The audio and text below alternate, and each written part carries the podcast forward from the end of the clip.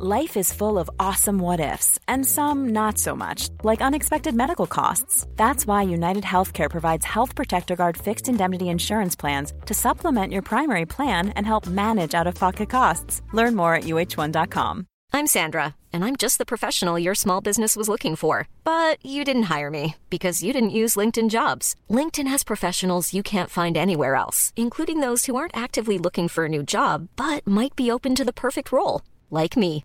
In a given month, over 70% of LinkedIn users don't visit other leading job sites. So if you're not looking on LinkedIn, you'll miss out on great candidates like Sandra. Start hiring professionals like a professional. Post your free job on linkedin.com/people today. Hey, it's Danny Pellegrino from Everything Iconic.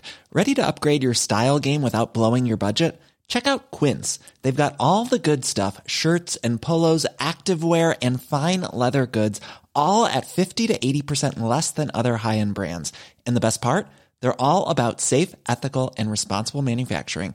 Get that luxury vibe without the luxury price tag. Hit up quince.com slash upgrade for free shipping and 365 day returns on your next order. That's quince.com slash upgrade.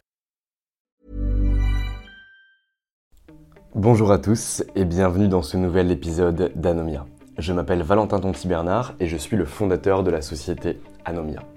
Anomia, c'est une société qui défend une vision qui est très particulière, ou en tout cas une vision qui devient de plus en plus commune, mais qui n'est pas encore majoritaire. L'avocat est certes un excellent juriste, mais ça doit également être un chef d'entreprise. Et nous, on considère que 50% des compétences pour être avocat sont le juridique, et 50% sont les compétences business. C'est pour ça qu'on a décidé de créer ce podcast, pour vous faire découvrir des avocats qui avaient vraiment cette vision business, qui, euh, dans leur cabinet d'avocat, avaient exécuté des process, qui avaient travaillé sur leur stratégie, qui avaient mis en place de l'acquisition client. Donc en fait, on a décidé d'en interviewer le maximum possible pour avoir leur retour par rapport à ça. Aujourd'hui, j'ai le grand plaisir de recevoir Benjamin Engelard. Benjamin a créé avec deux autres cofondateurs le cabinet Austen à Paris. Lui, sa spécialité, c'est du droit public. Il n'a pas commencé directement à Paris, il a commencé à Arras, puis à Lille et enfin à Paris. Aujourd'hui, il est présent dans ces trois villes avec trois cabinets d'avocats. J'ai trouvé que ma conversation avec Benjamin était super intéressante parce qu'il nous a donné énormément de conseils. Il nous a dit ce qu'il mettait en application pour réussir à aller chercher des clients. Et aujourd'hui, il reçoit plus d'une vingtaine ou une trentaine de demandes par semaine. Donc la plus grosse difficulté d'avocat aujourd'hui étant l'acquisition client, Benjamin a réussi à craquer le système en droit public. Je n'en dis pas plus et je vous laisse découvrir ma conversation avec Benjamin. Si vous le souhaitez, et j'aimerais beaucoup, vous pourriez aller mettre un petit 5 étoiles sur Apple Podcast ou partager nos épisodes pour qu'un plus grand nombre puisse les écouter. Je vous souhaite une excellente écoute. Eh bien écoute, bonjour Benjamin Angelard, je suis ravi que tu aies accepté mon invitation parce que ça fait un petit moment qu'on se tourne autour et euh, je vais dévoiler déjà quelque chose qui s'est passé tout à l'heure. Je t'ai demandé si tu voulais euh, aborder certains sujets ou qu'il y avait d'autres sujets que tu voulais pas aborder et que tu m'as dit fais comme tu veux, je te fais confiance, on y va en freestyle et de toute façon j'ai une certification gestion de crise à HEC donc je pourrais peut-être m'en servir. Je te souhaite le bonjour. merci, écoute, merci, merci pour l'accueil, c'est sympa de discuter ensemble. Super, bon bah écoute, on est là aujourd'hui pour parler de toi, de ta vie d'avocat et de la création de ton cabinet. Donc on va commencer dans l'ordre. Qui es-tu Benjamin? Bah écoute, Benjamin Jean, donc moi je suis avocat maintenant depuis, euh, depuis 10 ans, bientôt, puisque ça fera 10 ans en fin octobre 2020. Et, écoute, je suis originaire de Lille à la base. Aujourd'hui, j'exerce à la fois Lille, mais aussi essentiellement sur, euh, essentiellement sur Paris. Moi, si tu veux, j'ai un parcours un peu. Un parcours, je ne vais pas dire multiple, mais j'ai à la fois la, le chapeau de, de juriste avec un parcours euh, master de droit public à l'Université catholique de Lille, puis un parcours un peu plus avec la casquette entrepreneur en ayant fait euh, HEC Paris sur un parcours euh, stratégie, digital, marketing. Donc euh, ça me permet de, de jongler sur les deux domaines qui aujourd'hui je pense se complètent euh, et sont importants pour la, pour la profession. Eh ben c'est pas c'est pas moi qui viendrai te contredire parce que c'est un petit peu ce qu'on prêche sur Anomia donc c'est un grand plaisir, je savais même pas. Donc ça fait vraiment plaisir. Et donc du coup pourquoi tu as décidé de devenir avocat? Écoute, moi j'avais déjà un premier aperçu en fait de la, de la profession d'avocat avec ma mère qui en fait euh, était et est toujours avocate. hein. Donc c'est vrai que quand j'étais petit, j'avais un peu le, j'étais le, le mercredi après-midi euh, dans ses bureaux euh, à l'embêter. Je m'en souviens, c'était les, les premiers Mac euh, dans le, à l'accueil à jouer dessus. Et donc c'est vrai que j'avais déjà une première, un premier aperçu de la profession. Et puis pour tout, pour tout avouer, en fait, en réalité, moi, quand j'étais au collège ou au lycée, j'avais pas réellement en fait d'idée de ce que je souhaitais, de ce, que je souhaitais réaliser.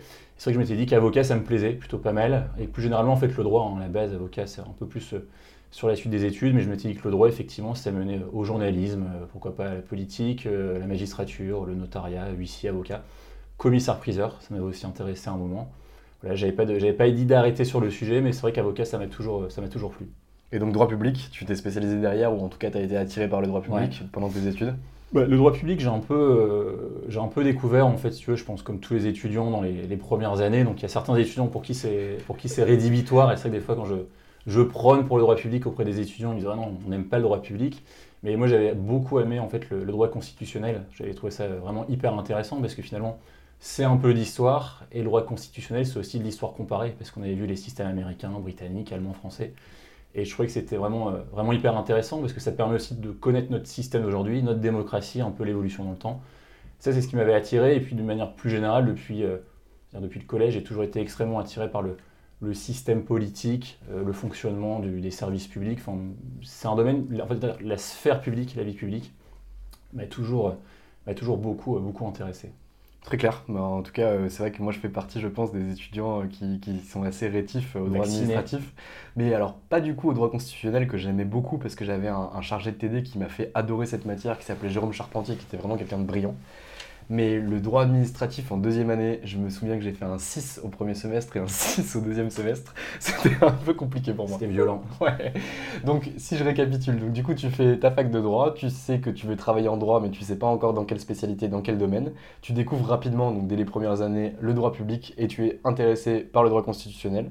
Tu fais ton cursus en droit public ou tu fais un master 2 en droit public à l'Université catholique de Lille. C'est ça. Et ensuite, tu couples ton parcours avec euh, un master spécialisé ou en tout cas un master entrepreneuriat à HEC. Euh, Est-ce que tu peux nous expliquer un petit peu cette démarche? Parce que en droit des affaires, c'est une démarche qui maintenant est monnaie courante, mais en droit public, je connais très peu de gens qui ont cette démarche. Pourquoi tu as choisi de, faire ça? Alors en fait, si tu veux, moi, ma démarche, elle était un peu atypique parce qu'elle a été calée dans le temps. C'est-à-dire que j'ai fait mon master de droit public, j'ai passé le concours euh, d'avocat, ensuite je suis rentré à l'école des avocats, donc euh, deux ans, donc je sais pas aujourd'hui, je crois que c'est encore deux ans. Encore deux ans, J'ai commencé à exercer et en fait, au bout d'un certain temps, je me suis rendu compte que t'as beau être le meilleur juriste du monde, le meilleur avocat du monde, moi ce qui m'avait vraiment en fait manqué dans la profession, il y avait notamment les aspects en fait, euh, les aspects chef d'entreprise.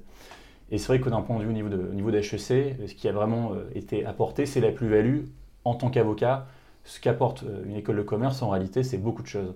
Il y a à la fois les aspects comptables, mais aussi et surtout, ce qui est vraiment extrêmement important, c'est l'aspect marketing, l'aspect stratégie digitale, comment utiliser les réseaux sociaux. on a appris ce qu'était un CRM, comment faire du nudge marketing, comment faire vraiment du, comment marketer sa marque, et aussi comment communiquer. Parce que communiquer, en fait, c'est euh, faire savoir un savoir-faire. Et c'est vrai qu'il y a beaucoup d'avocats euh, qui aujourd'hui, parfois, ont un peu ce sentiment de dire je ne comprends pas, mon activité ne décolle pas parce que je suis un... Pourtant, je suis un juriste hors pair, mais j'ai du mal à faire décoller, euh, faire ma clientèle.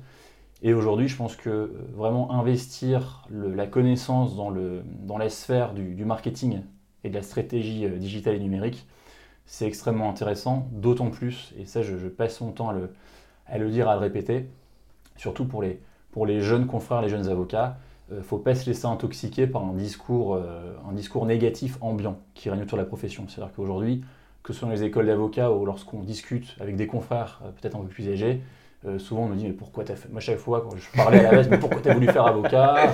Euh, c'est mort on peut plus rien faire euh, l'âge d'or est terminé il y en a trop etc et moi je pense qu'au contraire je pense qu'aujourd'hui pour les, très nombreux jeunes avocats qui rentrent sur le marché il faut se dire qu'on est dans un âge d'or. C'est à dire qu'aujourd'hui pour le jeune avocat le numérique c'est un âge d'or. Avant il fallait 15-20 ans pour construire sa clientèle et sa réputation. Aujourd'hui si vous êtes bien formé, que vous savez communiquer sur les réseaux sociaux, que vous savez euh, être suivi par les bons décideurs sur Twitter, euh, par les journalistes pointus dans certains domaines, que vous savez euh, monter tout un, si vous savez marketer votre offre, votre offre sur Internet, vous pouvez en 2-3 ans avoir non seulement une clientèle importante, mais vous pouvez aussi avoir une réputation auprès des clients, des prospects, aussi une réputation auprès de certains journalistes en très peu de temps, là où avant c'était pas possible. Donc ça je pense que c'est vraiment un élément très important, il faut vraiment prêcher dans ce sens auprès des, auprès des jeunes avocats c'est même pas garder espoir, c'est de leur dire en fait vous avez un boulevard devant vous si vous savez vous saisir en fait des outils numériques. Je suis tout à fait d'accord. Et alors moi, j'irais même encore plus loin, c'est-à-dire que le, le numérique, c'est extrêmement pertinent, mais sauf que c'est pas la seule compétence qu'il faut acquérir. Par exemple, quand, quand on regarde sur l'acquisition, parce que là, tu, du coup, tu fais beaucoup référence à l'acquisition client euh, par des canaux digitaux, mais en gros, l'acquisition par des canaux digitaux, c'est un coup d'épée dans l'eau si à la base, on ne connaît pas ses clients, on ne connaît pas leurs besoins, on ne sait pas se positionner sur le marché, on n'a pas une proposition de valeur qui est claire. Et ça, ça s'englobe vraiment dans tout ce qui est vraiment compétence business. Et je pense que c'est ce que tu as acquis euh, dans le, dans le master que tu as pu faire à HEC. Exactement. C'est-à-dire que moi, je dis toujours que euh, un avocat, finalement, c'est un chef d'entreprise. On vend un produit. Ce produit, c'est du droit. Et pour vendre un produit, comme n'importe quelle chef d'entreprise, il faut connaître sa cible. Effectivement, tu as raison.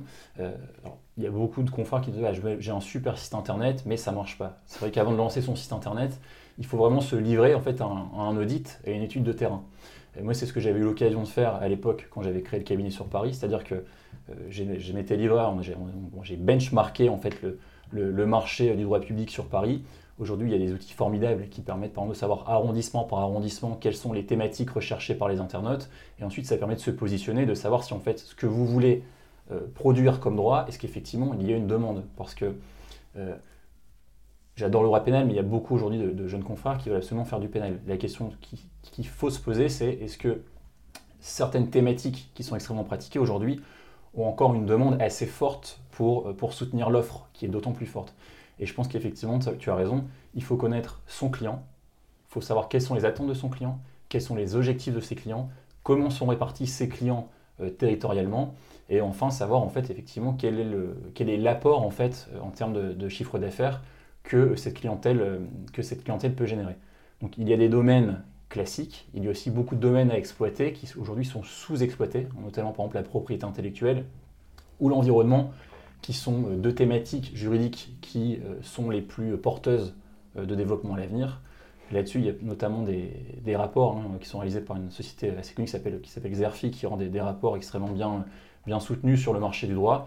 Et effectivement, on a eu la chance à HEC d'y avoir accès gratuitement. Et effectivement, ça, c'est des mines d'or parce qu'on nous dit, voilà, quel est le marché du droit en 2030, comment est le marché du droit en 2035. Et ça permet vraiment d'anticiper en fait la, d'anticiper la demande, la demande juridique bah, Nous, c'est vrai que par exemple, bah, tu, parles d'exercice, ça me fait sourire parce que là, on est en train de se battre. Donc, du coup, on est un, groupe avec euh, tous les HEC euh, qui, ont fait HEC avant nous, en tout cas dans la majeure entrepreneur. Et je suis en train d'essayer de me battre pour obtenir les rapports du coup qui ne font pas partie de notre abonnement, qui est euh, le, le barreau d'affaires pour 2022. Et donc, du coup, c'est des rapports qui valent très cher. Enfin, là, pour le coup, ça vaut 2000, 2000 euros l'étude. Mais en vrai, c'est des études qui sont super riches et qui sont super pertinentes. J'avais une question à te poser par rapport aux outils que tu utilises. Justement, tu nous parlais des outils euh, qui arrivent à définir arrondissement par arrondissement les questions qui sont posées à Google ou au, au moteur de recherche pour connaître la demande juridique qui est mise en place. Qu'est-ce que tu utilises? Il y a beaucoup d'outils, il y en a beaucoup de gratuits qui sont très bien. Euh, l'un des outils qui est assez performant, si vous avez un domaine assez généraliste, c'est par exemple Google Trend qui marche très bien. Euh, si vous avez un domaine un peu plus euh, précis, ça marche beaucoup moins bien. Moi, par exemple, Google Trend dans mon domaine d'activité, c'est assez peu. il n'y a pas de résultat. Ouais, ça, c'est assez peu déterminant. vous avez par exemple des outils comme, je crois que ça s'appelle, c'est Adjust, mm. donc U-G-G-E-S-T, qui vous permet là pour le courant de taper en fait vos mots-clés, de voir la demande et voir un peu les différents articles de référence. Ça, c'est plutôt pas mal. Il y a il y a beaucoup. Nous, de human resources aussi, mais il y en a plein de toute façon. mais ça, c'est pertinent à deux aspects. Déjà, pour savoir, comme toi tu l'as fait, la demande de droit qui peut exister par rapport au territoire, mais surtout comment le client formule la demande de mm. droit qu'il veut. Parce que derrière, moi je vois beaucoup de sites internet, par exemple d'avocats, qu'ils soient sur Paris ou en, province, qui peuvent avoir des sites en disant bah voilà, je suis spécialisé en droit de la famille. Mais en fait, le client, lui, il veut divorcer. Il veut pas un spécialiste en droit de la famille. Et donc du coup, avec les objectifs clients et les questions qui sont posées aussi au moteur de recherche, grâce aux outils que tu viens de citer, on peut aussi se beaucoup mieux se positionner, comme ce que tu arrives à faire d'ailleurs, parce qu'on ce qu'on a eu une petite conversation en aparté au préalable, sur les réseaux sociaux. Exactement. En fait, je pense que là où c'est vraiment... Il faut toujours se mettre à la place du client. C'est vrai que le, client va taper des mots-clés, lui, il va chercher la vulgarisation en fait, de la requête. Euh, moi, je vois par exemple dans mon, dans mon domaine, euh, un client, c'est rare qu'un client tape euh, avocat, problématique, permis de construire. Beaucoup de clients vont taper avocat construction, avocat immobilier, et c'est vrai qu'il faut se mettre à la place du client dans les, thématiques de recherche. Et c'est pour ça que la construction du référencement doit toujours se mettre dans la tête du client. Il faut vulgariser. il y, a beaucoup de domaines, mais je pense surtout au domaine dans le domaine droit des affaires ou ce genre de choses où effectivement euh, les gens vont pas forcément taper le terme hyper, hyper technique. Moi-même en tant qu'avocat, d'autres domaines de compétences que le droit public, notamment le droit des AF ou ce genre de choses, je ne vais pas forcément avoir les termes techniques. Donc je pense que pour le client, le profane, mis à part les directeurs juridiques, en général, effectivement, c'est de la vulgarisation, euh, la vulgarisation en fait euh, juridique hein, quand il tape le... Exactement, et puis même le, discours ou même les termes qui vont être utilisés par l'avocat lorsqu'il essaye de vendre, enfin de se marketer euh, sur, euh, sur Internet, ils vont aussi dépendre de la cible. Ça va pas être la même chose si on vise des startups que si on vise des PME, que si on vise des ATI ou des entreprises du CAC 40. Donc c'est aussi tout un travail à faire par rapport à la segmentation et aux besoins clients, comme tu le disais au préalable. Bah, c'est clair, je pense qu'il y a vraiment un travail là-dessus. Il, il, y a beaucoup de programmes encore à faire pour nous tous et sur la segmentation de l'offre. C'est-à-dire qu'aujourd'hui, je pense que l'avenir, c'est vraiment les cabinets de niche et dans les niches, les cabinets de cible. Euh, par exemple, si vous vendez du, aujourd'hui, vous voulez faire un cabinet de niche, je vais toujours prendre mon exemple, en droit public, est-ce que je vais plutôt euh, parler aux particuliers ou aux collectivités? Le discours ne va pas forcément être le même, euh, le, contenu ne va pas forcément être le même, et surtout, votre, votre, les canaux d'acquisition ne sont pas les mêmes. C'est-à-dire que n'importe qui aujourd'hui, je pense qu'on se rend bien compte que les réseaux sociaux, c'est comme un millefeuille, c'est-à-dire qu'il faut être sur tous les réseaux sociaux, mais en fonction des réseaux sociaux, vous allez si vous avez un temps limité à investir sur les réseaux sociaux, si vous voulez investir d'abord et taper sur une cible, en fait, euh, je dire des cibles plutôt premium décideurs, forcément, il faut investir LinkedIn. Si au contraire, votre cible est plutôt une cible particulière, eh bien, investissez Facebook. Et euh, là-dessus, je pense que c'est aussi très important d'investir Twitter, puisqu'en l'occurrence, Twitter, euh, si ça apporte très peu de prospects, Twitter, c'est vraiment une fenêtre ouverte sur les relais en fait d'influence les journalistes ou la presse spécialisée qui pour le coup va, prêter une grande importance sur ce que vous pouvez publier sur Twitter. Donc je pense que si vous êtes sur ces différents canaux, c'est euh, extrêmement intéressant. Moi, le seul, le seul biais de communication où je vois peut-être un peu moins d'intérêt, où j'ai du mal à voir, c'est peut-être Instagram. Il y a certains confrères qui le font très bien, avec des belles photos en noir et blanc de leur cabinet, ce genre de choses. Après, ça dépend de la cible, j'ai un peu plus de, plus de difficulté à avoir du recul là-dessus. Bah après, c'est comme tu l'as dit, c'est peut-être que pour le droit public et pour ton activité, c'est peut-être pas pertinent, mais peut-être que pour un public qui va par exemple être comme Bol d'avocat ou DJS avocat, qui est vraiment sur la start-up avec des millennials ou des gens qui sont très jeunes, aujourd'hui tu remarques que par exemple ma petite sœur, tu vois, qui, est en qui rentre en terminale, bah, elle n'a pas Facebook. Et en fait, mmh. aucun de sa génération n'a Facebook, ils ont tous Instagram. Donc peut-être que dans 5-6 ans, ce sera peut-être pertinent de commencer à travailler sur Instagram par rapport à ta cible, mais en tout cas aujourd'hui, ça n'est pas nickel. On va faire un petit, euh, on va faire un petit, euh, comment dire, un petit retour vers le passé et on va reparler un petit peu de, donc, du chemin parce que je pensais que tu avais fait ton master en droit public puis directement HEC. En fait, tu as attendu un petit peu. Donc tu fais ton master en droit public, tu passes le barreau et là tu intègres une école d'avocat. Déjà laquelle? Alors j'ai intégré l'IXAD à Lille, à Lille parce que j'ai l'Université catholique de Lille, donc ensuite la suite logique c'était euh, l'IXAD à Lille. Euh, et alors comment ça s'est passé? Qu'est-ce que tu as appris? Qu'est-ce qui était bien? Qu'est-ce qui aurait pu être amélioré? À quoi ça t'a servi? Dans le cadre du, concours, tu veux dire Non, alors dans le cadre du, du, concours, je, si tu veux en parler, tu peux en parler, mais euh, de, l'école... Bah écoute, moi alors ça commence à remonter un petit peu maintenant l'école, hein, parce que je crois que c'était en 2009 ou 2008, je ne sais plus trop. Euh, moi, ce qui, le seul reproche que je peux éventuellement formuler sur les formations à l'époque à l'école, c'est qu'en fait, euh, tu sors de ton concours d'avocat, euh, tu es vraiment ultra au point sur tout, tu l'as eu, c'est-à-dire que tu es au point, de la, au point sur la culture G, tu es au point sur toute la procédure, hein, tu, sais, tout sur le bout des doigts, tu es très content. Et c'est vrai que quand tu à l'école, les six premiers mois, c'est un peu déstabilisant parce qu'on ne parle plus réellement de droit, on refait toute l'histoire juridique française, on a des cours d'oralité, de, donc comment s'exprimer à l'oral, c'est très bien, on reprend des cours d'anglais. Mais en fait, on élude complètement le droit. C'est-à-dire que pendant six mois, on n'a plus du tout de cours de droit. Et je pense qu'effectivement, on, de, on perd un peu de niveau. Et il y a aussi quand même une. Alors peut-être que ça a changé depuis, mais à l'époque, je croyais qu'il y a quand même une, infantilisation des élèves. C'est-à-dire que tu as eu ton concours, tu as envie de travailler. Pendant six mois, euh, c'est des grands cours en amphi, on va vous reparler. Euh, il y a beaucoup de matières en fait euh, similaires aux premières années de droit. Et c'est vrai que Bon, on va apprendre toute l'histoire juridique française. Quand tu as eu ton concours d'avocat, je pense que c'est pas forcément ce qui est le plus, judicieux. Et peu de pratique. Alors c'est vrai qu'après, quand tu es balancé en cabinet, autant les, bons les petits stages de trois semaines, ça va. Mais c'est vrai que le, premier stage de six mois, parfois, ça peut être un peu violent. Parce que ton maître de stage va te dire tu me, rédiges une assignation, tu, tu, sais, pas faire grand chose. Donc heureusement qu'il y avait ce stage de six mois à l'époque, parce que c'est pour le coup, ça c'est vraiment extrêmement utile, parce que tu, sais faire du droit et tu apprends aussi déjà les premières. Euh, tu apprends, ton métier en fait. C'est-à-dire que le stage de 6 mois, tu apprends peut-être moins de droit, mais tu apprends surtout ton métier. Ce que c'est qu'une audience, le rapport avec les confrères, les attentes des clients. Euh, tu apprends aussi, ben, forcément, faire du droit pour se faire plaisir, c'est bien, mais il y a aussi derrière la rentabilité du cabinet. Il faut avoir payé les charges, Euh, on t'apprend pas tout ça en fait à l'école. Euh, la TVA, euh, l'URSSAF, la CNBF. ce qui fait mal, on te le dit pas. Voilà, ce qui fait mal. Donc, quand tu quand tu factures 100 euros, en fait, tu as 30 euros dans ta poche. Et ça, c'est vrai que au début, on te l'explique pas forcément à l'école. Et puis ça doit faire mal les premières fois où tu factures et que tu vois ce qui te reste à la fin. c'est ça.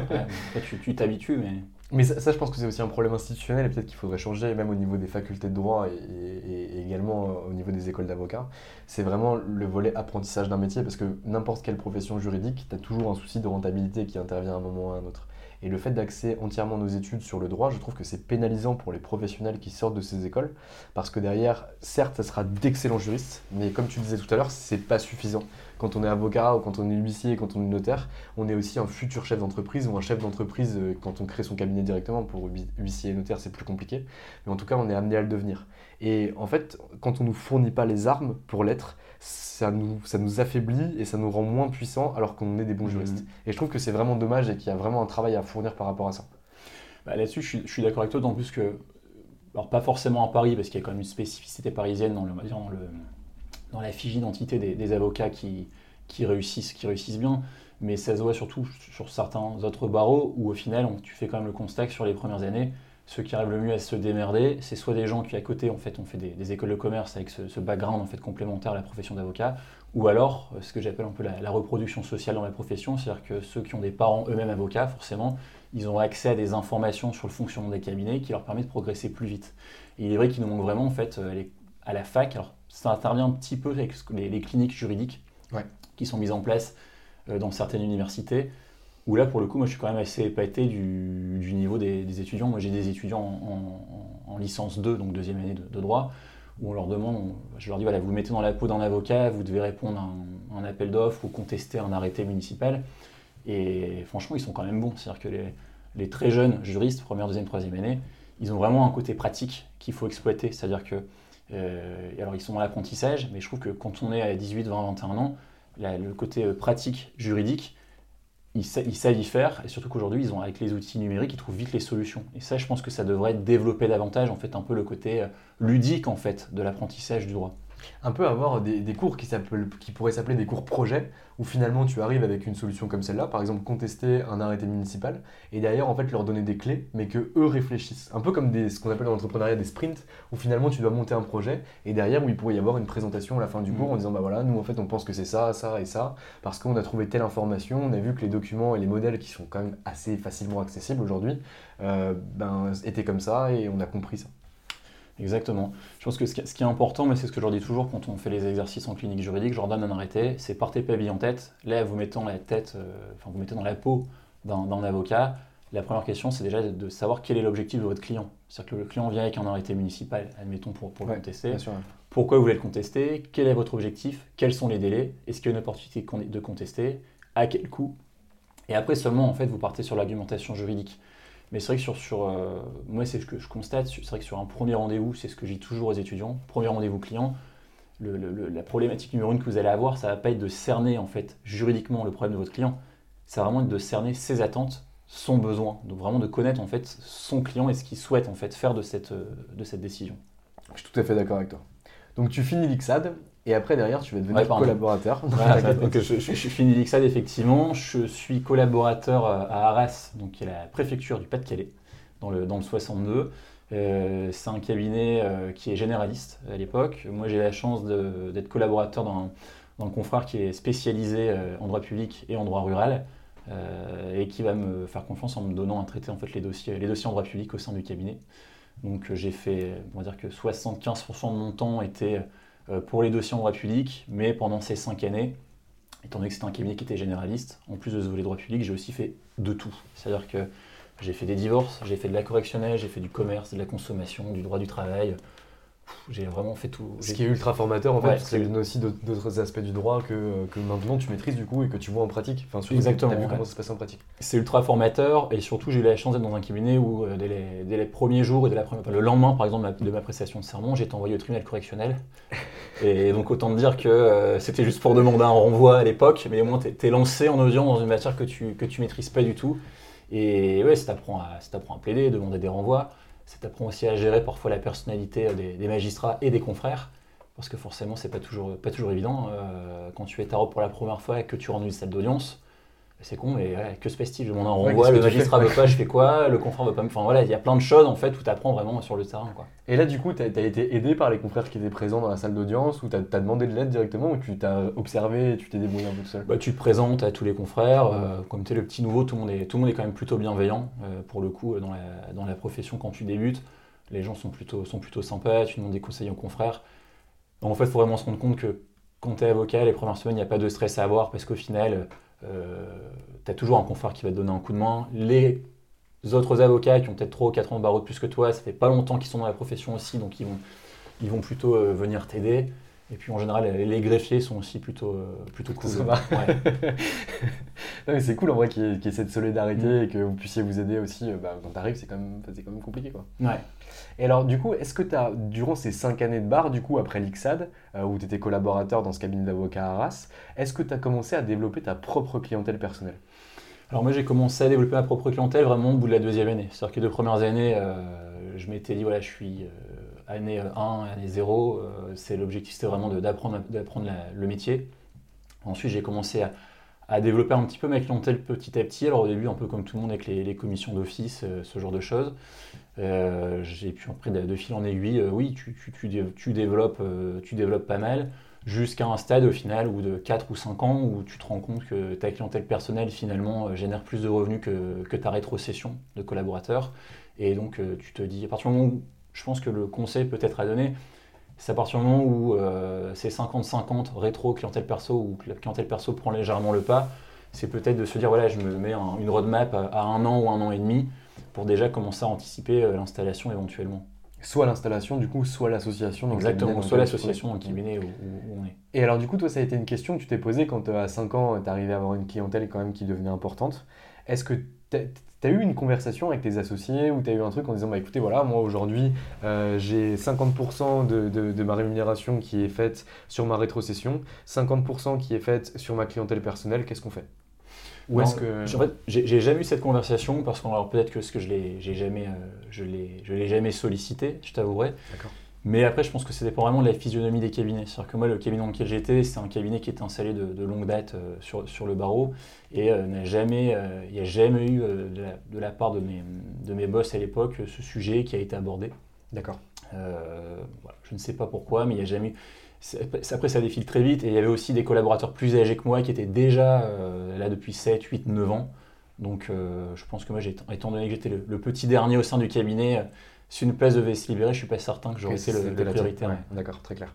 Et du coup, est-ce que tu as, pensé peut-être à l'apport de ta clientèle personnelle au cabinet pour euh, négocier un deal avec eux? Parce que je, vois des choses qui se font comme ça sur le barreau de Paris, je ne sais pas si ça se fait trop. Si, euh, ça, peut se faire. Alors, ça, effectivement, c'est une, option que tu, que tu peux envisager. Moi, après, très franchement, j'avais vraiment envie de me lancer. Et je t'avoue, la raison pour laquelle j'ai pas réellement sollicité ce, ce sujet d'association, c'est que j'avais envie de créer mon cabinet, j'avais envie de créer ma marque d'avocat. Et je ne vais pas dire j'ai envie de partir sur une page blanche, mais j'ai envie que ce soit, euh, voilà, j'ai envie d'être l'associé principal du cabinet que je créais et de pouvoir lui donner la direction que j'avais envie de lui donner. C'est-à-dire un cabinet ultra spécialisé, avec des clients bien spécifiques, et vraiment pouvoir mener la barque comme je le souhaitais. Et c'est vrai que je me dis, intégrer une grosse structure où tu es minoritaire, c'était peut-être plus compliqué pour faire ce que tu souhaitais. Très clair. Donc, après ces 50 bars, tu t'installes C'est ça. Je me suis installé en juillet, enfin l'été 2015. L'été 2015, ok. Et alors, quelles sont les questions que tu t'es posées et comment tu as réfléchi pour créer ta structure? Parce que ça, ça m'intéresse beaucoup et je discute du coup avec pas mal d'élèves avocats qui vont s'installer immédiatement après avoir prêté serment, d'autres collaborateurs qui quittent leur cabinet pour créer leur structure et chacun a des réflexions différentes. Donc, quelles étaient tes préoccupations? Déjà, ce qui te faisait peur. Et comment du coup tu t'es dit, ok, je vais m'installer et c'est ça qu'il faut que je mette en place avec la roadmap dont tu nous parlais bah, moi, la première réflexion, c'était déjà de, limiter les coûts d'installation. Donc, euh, partir pour m'installer tout seul dans des bureaux, c'était non, pour deux raisons. La première, c'est que euh, te retrouver seul dans un bureau, c'est un peu, je trouve, c'est un peu, un peu déprimant. Et l'autre raison, c'était aussi, je me dis, voilà, être à plusieurs confrères, ça permet aussi d'échanger, de phosphorer, d'avoir des plus grands locaux, c'est-à-dire accueillir la clientèle dans des, dans des, dans des meilleures conditions. Donc moi j'ai eu la chance à l'époque en fait d'être euh, approché par un, confrère, de, un confrère du, du, barreau dans lequel j'étais qui m'indiquait qu'il y avait un projet de création de, de GIE, donc c'est un groupement d'intérêt économique, hein, donc c'est pas un cabinet intégré, c'est une sorte de colocation de, de locaux et de, et de, communication. Donc ce confrère très sympa m'a indiqué qu'effectivement il cherchait un cinquième et notamment dans ma matière, puisque c'était une matière qui n'était pas pratiquée par les autres. Donc je suis venu me greffer sur ce projet. Donc ça veut dire que pour le projet infrastructure, le conseil que je donnerais à ceux qui souhaitent s'installer, c'est euh, essayer de faire ça au moins à deux, voire à, voire trois. Et ensuite, sur le, volet, on va dire, euh, rémunération et, rentabilité, là-dessus, j'ai envie de dire que pour moi, ça ne doit pas réellement être la première inquiétude, dans le sens où les premières années, il y a peu de charges, en fait, euh, vraiment très importantes. moi, je m'étais dit que même si la première année, tu n'as pas un niveau de clientèle qui est très, qui est très important, si tu arrives à bien gérer tes charges, tu peux t'en sortir. Et puis la première année, après, tu avises. Hein. Euh, voilà, je me suis dit, il y a peut-être des choses où je vais. des, dépenses qui sont peut-être des dépenses inutiles. Et puis ensuite, bah, tu te bouges. Hein. tu dis, voilà, il faut que je rentre tel chiffre tous les mois. Donc, il euh, faut que j'apprenne. Bah, ça, ça t'oblige à, mieux connaître ta cible, à communiquer. Qu'est-ce que font les autres et puis connaître ta structuration financière Exactement, aussi, tu as besoin. Parce que moi, du coup, le conseil que je donne, et tu me diras si tu l'as appliqué aussi, c'est de dire, ok, genre en mode, tu veux t'installer, combien tu as besoin pour vivre? Tu prends l'année en cours jusqu'à la clôture du prochain exercice comptable que tu vas mettre en place, et c'est tu as besoin de combien pour vivre? Si tu me dis bah, j'ai des, des, besoins à 1500 euros par mois, ça veut dire que ce que tu as besoin, c'est 1500 euros plus tes charges fixes. Et donc dans ce cas, tu fais un rétro-planning et tu te dis, bah ok, pour avoir ça, chaque mois, il faut que je puisse facturer de temps. Et derrière, tu as un planning qui est mis en place pour pouvoir travailler sur en savoir si tu es au-dessus, si tu es en dessous, comment tu te positionnes, est-ce que c'est normal que tu aies facturé moins ce mois-ci parce que tu as un gros dossier qui arrive à posteriori. Donc moi, c'est vraiment la, réflexion que je donne parce que je trouve que la rentabilité, pour le coup, même la première année, c'est important de se donner des objectifs pour un peu se challenger. Bah, c'est clair que tu as raison, il faut regarder le... En fait, il faut regarder effectivement le, bah, ta, nécessité financière euh, mensuelle hein, et, et annuelle, c'est clair. Après, moi, bon, moi quand j'évoque la rentabilité, si tu veux, c'est de me dire, en fait, la première année, à partir du moment où effectivement tu sais de combien tu as besoin, tout ce qui est en plus, au final, je veux dire, c'est du bonus. entre guillemets. Et c'est-à-dire que tu as aussi une certaine agilité euh, quand tu débutes. C'est-à-dire que tu n'as pas vraiment de vos grosses charges euh, continues. Tu n'as pas forcément un secrétariat, machin, etc tu as des charges quand même assez light, donc c'est vrai que tu peux vite essayer de rectifier le tir euh, en termes de, en termes de développement. Très clair. Donc toi, du coup, ce que tu mets en place, c'est que tu rejoins, tu veux monter ton cabinet d'avocat, tu as un de tes confrères euh, à Arras qui te propose de rejoindre un GIE parce qu'il cherche une cinquième personne, notamment qui fait du droit public. Mhm. Tu prends ce projet-là et tu le rejoins. Et alors là, du coup, comment ça se passe au niveau opérationnel à l'intérieur de cette structure-là? Écoute, là, on a tous des domaines vraiment euh, complémentaires. Donc chacun aide l'autre. C'est-à-dire que euh, ce qui était très important, c'est qu'on était chacun sur des domaines complémentaires, mais aussi qu'on avait tous des, relais en fait euh, clientèle très différents. J'avais un confrère qui, avait, qui, était, qui était un peu plus âgé, donc lui, il a beaucoup de droit des affaires, donc il avait des relais plutôt dans le monde de l'entreprise. Un confrère qui faisait du droit social, qui avait des relais plutôt sur, cette, sur cette sphère. un autre qui faisait du droit pénal. Donc en fait, mis l'un dans l'autre, si tu veux, euh, les euh, réseaux des uns et des autres permettaient d'alimenter le portefeuille client des uns et des autres. Donc ça, c'était, c'était très important. Et bien moi aussi, en fait, quand je, quand, je suis arrivé dans le GE, je me suis dit, voilà, j'ai, un an devant moi pour développer. Donc euh, de participer à, différents clubs de réflexion, à des clubs d'entreprise. Tu essaies aussi de participer en fait, à la vie la vie sociale de ta commune, de ta région, pour essayer de rencontrer un maximum de personnes pour, pour, te faire connaître en fait un peu à la base. Hein. Et ça, ça a été bénéfique du coup, tout ce que tu as fait au niveau du travail d'implantation territoriale ou de faire partie à des, clubs, services, etc. Là-dessus, je suis un peu mitigé parce que j'ai envie de dire que déjà, ça dépend du, du domaine d'activité. Mais moi, me concernant, euh, alors c'est bien dans des petites communes, très localement, c'est très bien.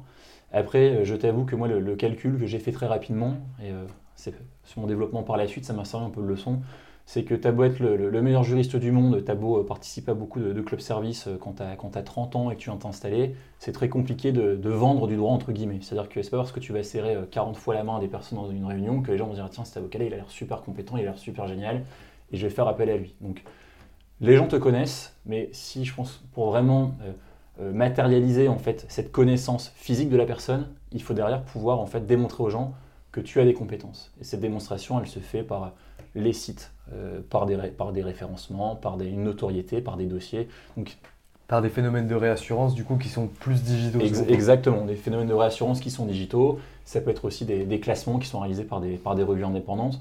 Donc faire du réseau, on va dire physique, seul, pour moi, c'est...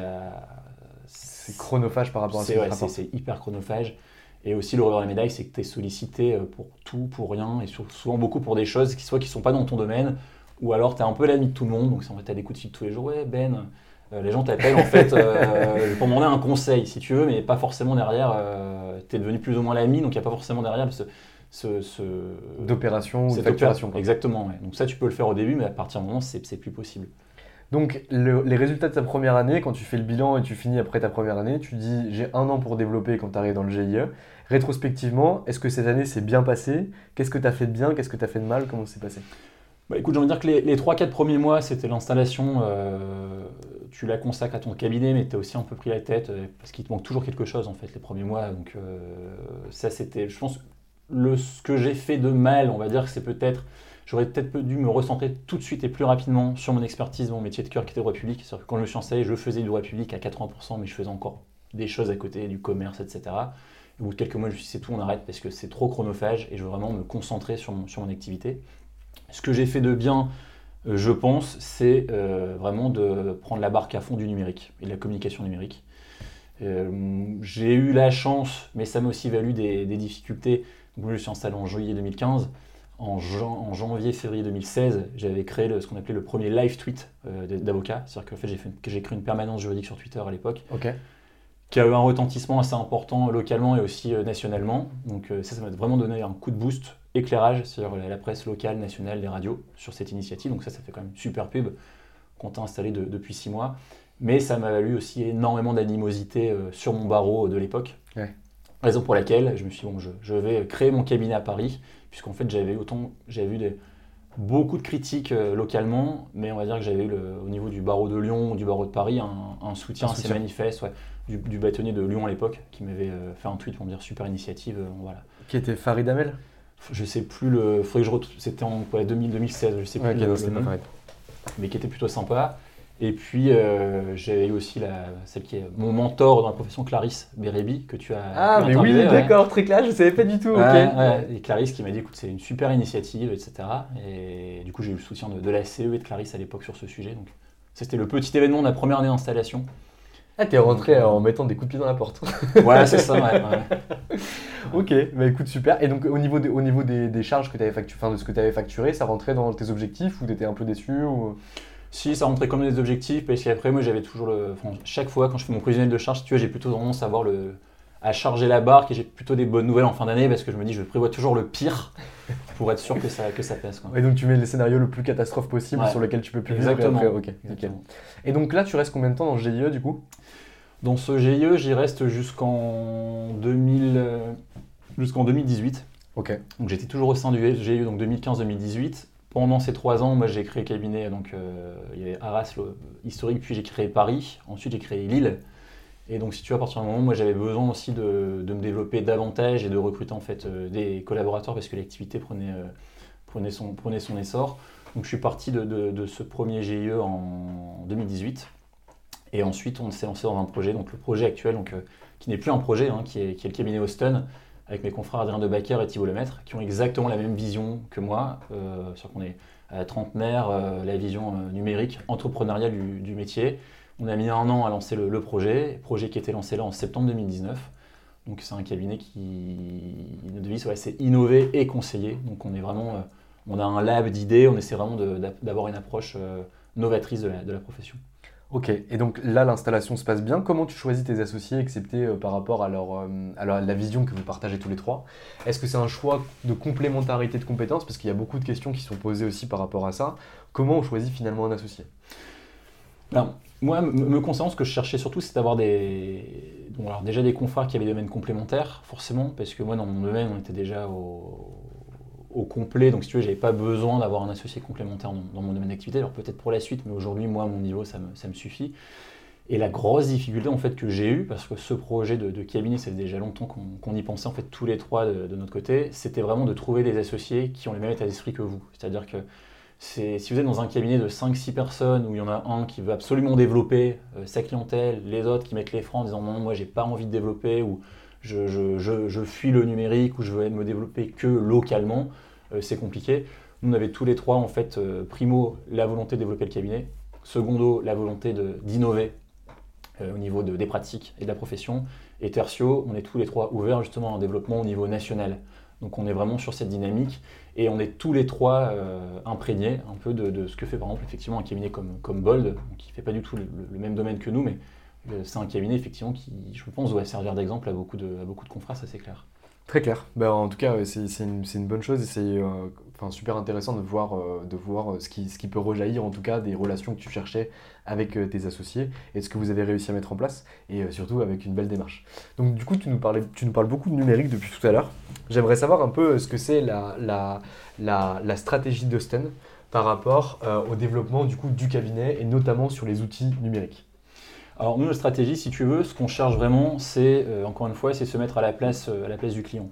Donc l'objectif, c'est d'apporter une, une, solution au client, alors à la fois juridique, mais aussi dans le faciliter la relation avec l'avocat, c'est-à-dire en mettant à disposition des outils qui doivent lui permettre de transférer par exemple, plus facilement ses documents, de permettre aussi une approche beaucoup plus, on va dire, informel avec le confrère. C'est-à-dire que nous, nous, même au niveau de l'ambiance des, du cabinet, euh, on reçoit les clients, on a un grand bar où on invite les clients à, boire un café lorsqu'ils arrivent au cabinet. Euh, on a vraiment désacralisé, si tu veux, le côté, euh, recours, à l'avocat. Et vraiment, la pierre angulaire de cette communication, c'est que moi, ça, j'y crois beaucoup, c'est sur le sentiment d'appartenance générationnelle. C'est-à-dire que moi, je table beaucoup sur le fait que les, les, décideurs aujourd'hui, les décideurs d'aujourd'hui et de demain dans un avenir proche ou moyen, ce sont les trentenaires d'aujourd'hui. Et c'est vrai qu'on travaille beaucoup avec euh, des, trentenaires, pas que. Mais c'est vrai que forcément, on a, des, codes, des codes qui se ressemblent. Et je pense que, euh, moi je trouve ça ridicule, alors ça dépend des personnalités des gens, mais moi quand je vois que j'en fais de moi un, élu ou un décideur euh, qui a mon âge, ça ne sert à rien de jouer un peu le côté avocat vieille France ou, à l'ancienne, alors que finalement, en fait, on a la même vie. C'est-à-dire qu'on est sur les réseaux sociaux, on a les mêmes attentes. On partage beaucoup de choses. Et moi, j'ai beaucoup, de mes clients trentenaires. Aujourd'hui, euh, il y en a beaucoup qui préfèrent faire la visio, par exemple, qu'à chaque fois devoir prendre le train, le RER, etc., pour venir au cabinet. Il y a un côté plus simple, plus rapide, plus informel, je trouve, qui est quand même assez, euh, qui est important et qui devient, demain deviendra la norme, en fait. Mais et ça, je, pense que c'est vrai. Et d'ailleurs, quand tu regardes les, mappings concurrentiels de SNCF, euh, SNCF a comme concurrent l'avion, a comme concurrent, euh, les, sur, ça dépend des distances, mais euh, euh, la voiture, et a comme concurrent la visioconférence. C'est-à-dire qu'en gros, sur les voyages business, la vision concurrence est un concurrent direct du train mmh. ou des transports en commun. Et c'est ce que tu es en train de décrire, c'est-à-dire que tout est en train de changer, que les relations changent et que maintenant on peut faire la même chose avec des, moyens qui sont plus digitaux et qui coûtent moins d'argent et qui prennent moins de temps. Exactement, à la fois en termes de coût, parce que forcément tu as trois bureaux ou quatre bureaux, donc forcément ça a un coût, et je pense qu'encore une fois, aujourd'hui, moi je dis toujours, on n'est pas en 2020, on est en 1920. C'est-à-dire qu'on ne se rend pas compte de l'impact que le numérique va avoir dans tous les domaines euh, de la vie. Et aujourd'hui, quand on voit un peu notamment avec l'IA, euh, le niveau de l'IA qui sera celui de l'IA en 2035, 2030 ou 2025, en 2025 c'est dans 5 ans, en 2030 c'est dans très peu de temps, aller chez son avocat, je pense, pas pour tout le monde, mais se déplacer chez un prestataire de service physiquement d'ici 10 ans, pour beaucoup, ce sera plus la norme, ce sera l'exception. C'est-à-dire que avec tous les logiciels, notamment sur, quoi travaille Google ou Facebook, c'est-à-dire que la réalité virtuelle demain sera autant immersive, si tu veux, que de se rendre chez l'avocat. Et je pense que si dans 5 ans ou dans 10 ans, on a tous des euh, casques ou des logiciels euh, de réalité virtuelle, on aura vraiment l'impression d'être chez son avocat qui créera sa room virtuelle pour recevoir ses clients. Et je pense que ça va vraiment euh, faire gagner du temps à tout le monde et ça va aussi permettre d'avoir un côté, aussi plus ludique en fait de l'accès à l'avocat. Ok, très clair. Euh, aujourd'hui, vos axes de développement sur les 2-3 prochaines années, c'est quoi? Parce qu'aujourd'hui, du coup, votre cabinet, il est composé de 3 associés, si je comprends bien, et de 2 collaborateurs. Mhm. Et vous avez 3 bureaux physiques, que ce sont à Lille, à Arras et à Paris. Exact. Et du coup, les, les, les prochaines steps, c'est quoi? Bah, les prochaines steps, ce serait de, éventuellement de compléter notre offre de, notre offre de service, avec pourquoi pas, euh, notamment dans la propriété intellectuelle, ça pourrait vraiment nous intéresser. L'objectif, c'est aussi de, recruter euh, très rapidement des, nouveaux collaborateurs, notamment dans les domaines de, Thibaut, donc la compliance, et d'Adrien, donc le, droit commercial, le droit des AF. Donc ça, ça devrait se faire euh, sous peu. Et puis, c'est forcément développer la, notoriété, c'est une chose, mais on veut vraiment aussi développer le relationnel client en multipliant pourquoi pas les, les, événements. On aimerait bien faire pitcher par exemple certains de nos clients. Parce qu'en fait, on a des clients qui pourraient être des clients de clients si tu veux. On a beaucoup de, notamment Adrien a, beaucoup de, de startups dans ses clients. Et l'objectif, c'est vrai que ce serait pourquoi pas de, venir faire pitcher des, des clients auprès d'autres clients qui seraient des investisseurs éventuels. ça même... ultra stylé. Ouais, ce serait pas mal, surtout qu'on a beaucoup de, beaucoup de, de, startups, si tu veux, qui travaillent euh, à destination des collectivités. Donc ce sont des solutions de mobilité pour les collectivités territoriales effectivement, on essaie de, prêcher aussi auprès de, certains élus ou décideurs sur des projets qui sont portés par d'autres clients. Je pense qu'il y a vraiment des, des synergies parfois entre le, les différents êtres, on va dire, qui font vivre un, un cabinet. Et je pense que tu sais, Et créer un écosystème. C'est super intéressant ce que tu dis, parce que j'en discutais hier avec, euh, avec un avocat, et que le cabinet devienne un réel réseau d'affaires. Exactement, ouais, tout à fait. Genre le, le centre derrière où tu vas pouvoir réunir tes clients, et finalement les clients qui ont des synergies, ben toi tu es soumis au secret, mais par exemple tu peux les faire se rencontrer. Mm, Ouais, Exactement. je, je suis, je suis tout à fait d'accord. Écoute Benjamin, on arrive bientôt à la fin de cette interview, euh, parce que je t'ai déjà pris beaucoup de temps et tu nous as dit beaucoup de choses et c'était super intéressant. J'ai une petite dernière question à te poser, euh, en plus de tes coordonnées que tu donneras euh, a posteriori. C'est quels seraient les conseils que tu peux donner aux avocats, que ce soit des jeunes avocats ou déjà des collaborateurs qui sont sur le point de se décider, pour qu'ils puissent se lancer dans leur activité professionnelle, que ce soit en création d'un cabinet d'avocats ou s'ils veulent une association, pas du coup, bah non, juste sur la création. Bah, je pense déjà, c'est croyant en vous, croyant en votre projet et surtout croyant en l'opportunité du marché. Je pense qu'aujourd'hui, le marché juridique, il est extrêmement porteur. Et il faut garder une statistique en tête pour conclure, c'est que le nombre d'avocats, en fait, en réalité, est un faux problème.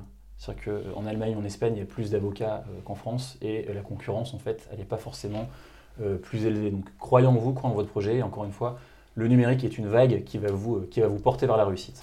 Parfait. Bah écoute, je trouve que c'est une belle fin. Est-ce que tu peux nous donner euh, le, le nom de ton cabinet et le redire pour qu'on puisse aller voir ton site internet Donc, c'est Et peut-être une adresse de contact aussi, parce que tu recherches des, des collabs. Ouais, Donc, pas de problème. Donc c'est Austin, Austin Avocat. Euh, et puis il y a une page justement dédiée pour les pour les Pour le recrutement. Le recrutement, voilà. Eh ben écoute, nickel. Écoute, je te remercie, c'était vraiment super agréable. Et puis je te souhaite bonne continuation, bonne chance pour les prochaines étapes avec le cabinet Austin.